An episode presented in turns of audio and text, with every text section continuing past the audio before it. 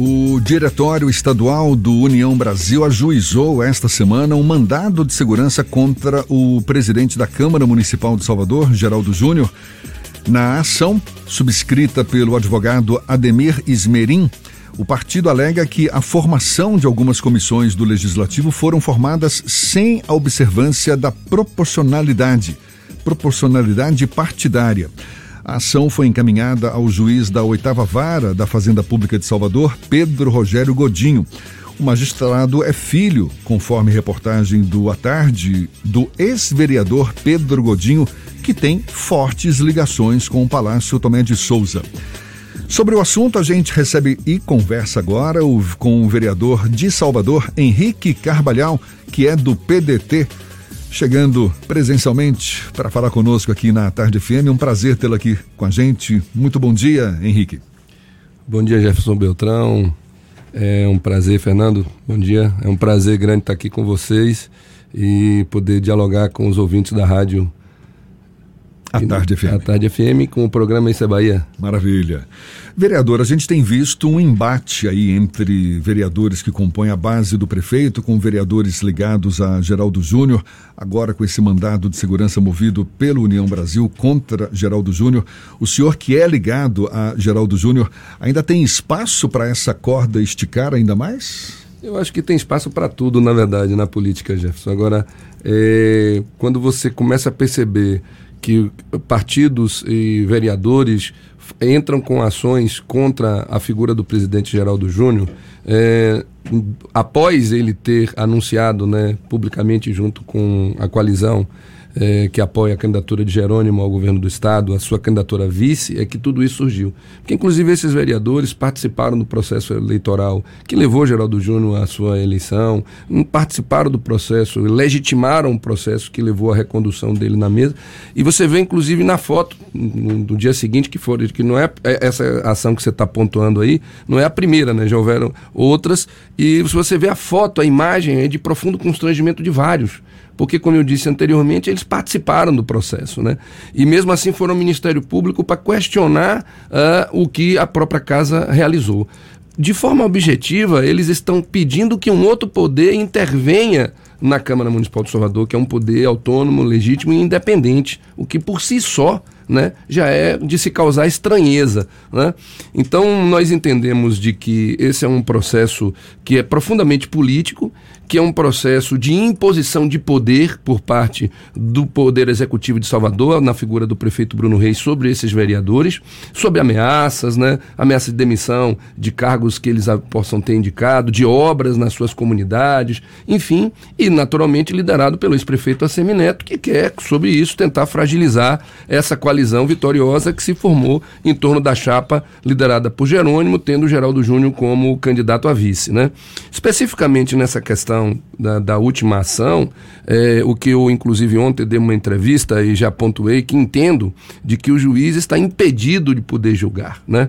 Eu, inclusive, disse que parecia que a mãe do, a, do juiz tinha um, ocupado um cargo é, comissionado. Eu me equivoquei, não foi a mãe, foi a madrasta, ou seja, a atual companheira é, do pai dele, né, do ex-vereador e suplente. É importante dizer, Pedro Godinho pode assumir o mandato de vereador, ele é suplente de vereador pela União Brasil, ele está filiado à União Brasil, ou seja, ao partido que está exatamente entrando com essa ação. Gostaria, inclusive, de pontuar isso de forma muito clara. Eu respeito a MAB, que teria é, realizado ontem uma nota de apoio ao, ao, ao juiz. Em primeiro lugar, eu não estou aqui de forma alguma criticando a figura do juiz, diminuindo a sua importância, o seu papel, nem tampouco tecendo qualquer tipo de lação sobre o que ele vai fazer. O que eu estou dizendo de forma muito clara é de que ele está impedido de, de julgar esta ação, porque existe por parte de, dele diretamente a figura do seu pai, que é, é, é, como eu lhe pontuei, filiado ao partido, né, autor da ação. O seu pai é suplente e ocupou ocupa cargo comissionado na Prefeitura de Salvador. Então há um interesse direto. O que é que diz o Código é, de Processo Civil, né? No artigo 144.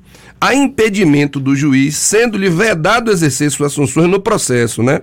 Na, no parágrafo 4 vem lá quando for parte do processo ele próprio, seu cônjuge ou companheiro ou parente consanguíneo ou afim, em linha reta ou colateral, até o terceiro grau, inclusive. Então, para mim, já está mais do que claro de que ele está impedido de exercer o seu papel de juiz no ato de julgar essa ação, porque há um interesse de forma clara e explícita por parte do seu pai.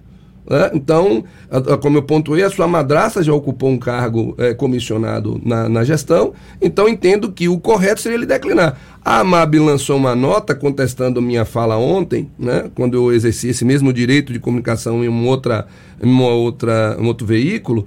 É, respeito ela, porque ela está fazendo o papel dela, mas entendo que o que eu falei eu sustento dentro da lei, eu sustento dentro da razoabilidade, da racionalidade e na defesa, inclusive, do Poder Judiciário. Porque nós temos o Poder Judiciário como um bastião fundamental da garantia dos direitos e do processo civilizatório. Então, entendo que o correto seria ele declinar do ato de julgar, que esse processo fosse encaminhado para um outro juiz né, e que dessa forma, de forma isenta, o Poder Judiciário se posicione. Porque eu lhe garanto, do ponto de vista legal, não há nenhum desvio de conduta por parte do presidente eh, Geraldo Júnior nesse processo. O Fernando quer fazer uma pergunta também. Vereador, o senhor se licenciou recentemente do mandato, inclusive o suplente, o Anderson Leal, assumiu a posição lá na Câmara de Vereadores. Por que o senhor continua sendo o porta-voz dos vereadores nesse caso? Primeiro que eu sou político e como político eu exerço o direito de fazer esse processo de representação. Né? Independe do espaço. O Geraldo Júnior precisa de um defensor? Não, ele não precisa nem de defensor nem de ninguém. Na verdade, ele próprio pode se posicionar. Porém, eu faço parte de grupo, né? Eu acho que vocês talvez tenham essa dificuldade de compreender. Geraldo representa um projeto. Não. Mas então, mas então, nós somos um grupo.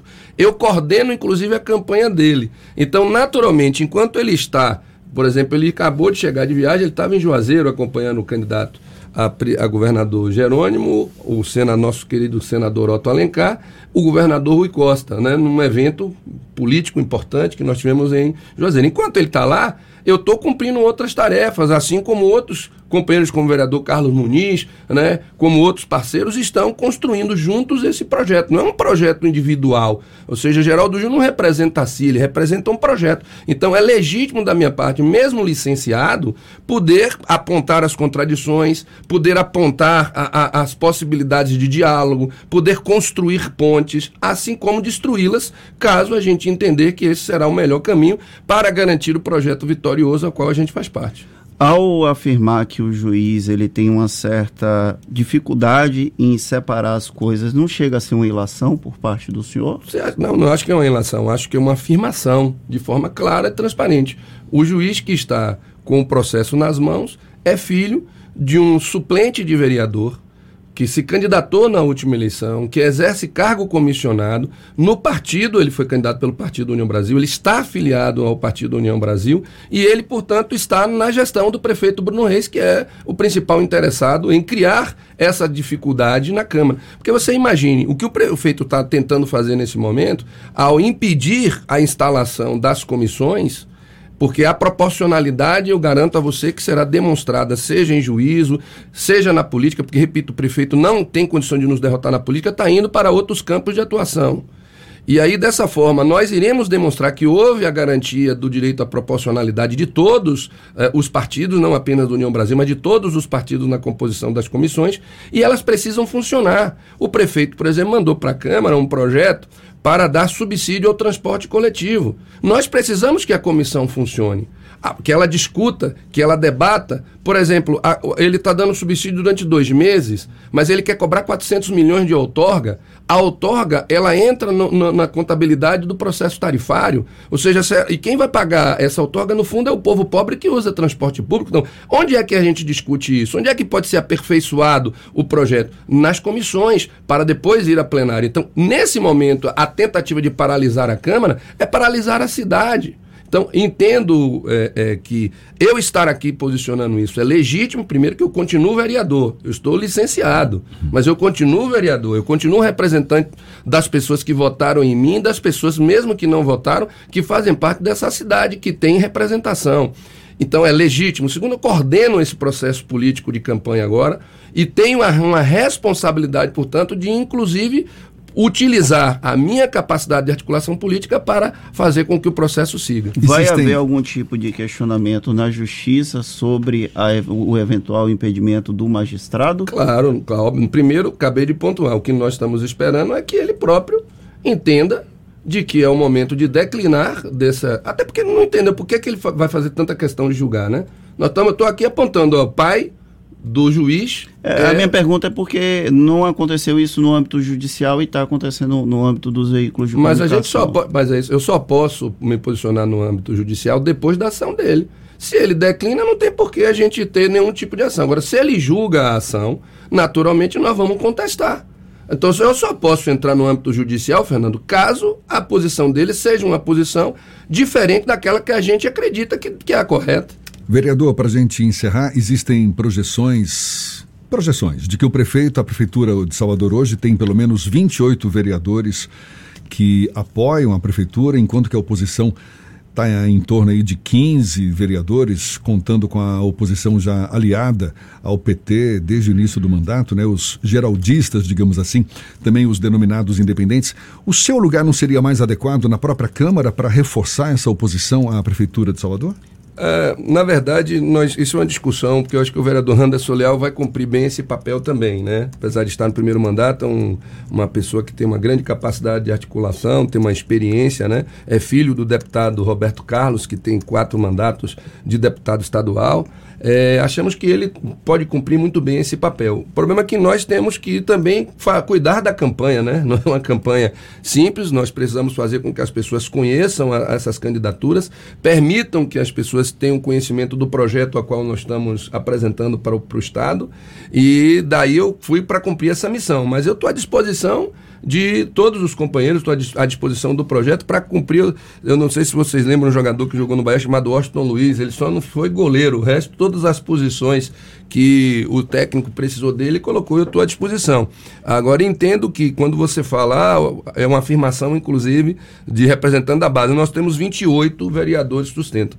É um número que já demonstra a fragilidade que o prefeito Bruno Reis terá de governar com 28 vereadores. Ah, ele igual que todo mundo sabe que a, um, um, o prefeito precisa de no mínimo 29 vereadores apoiando. Então, tendo 28, porque 29 já é um risco muito grande, porque um fica doente, um tem uma indisposição, um tem algum questionamento, né?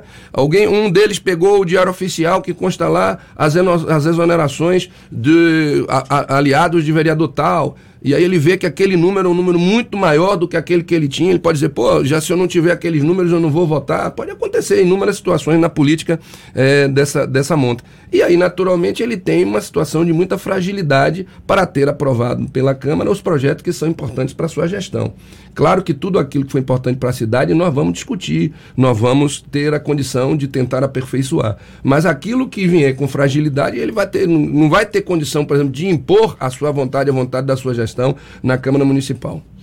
Vereador de Salvador, Henrique Carvalhal, que é do PDT, muito obrigado pela sua atenção dada aos nossos ouvintes. Eu que agradeço, eu que agradeço a oportunidade, espero que tenha sido muito é, esclarecedor esse processo, né? Porque, é, infelizmente, como eu estou dizendo, o União Brasil, o prefeito Bruno Reis, o ex-prefeito Assemineto, está buscando outros campos de atuação que não a política para esse momento né, que a cidade está vivendo.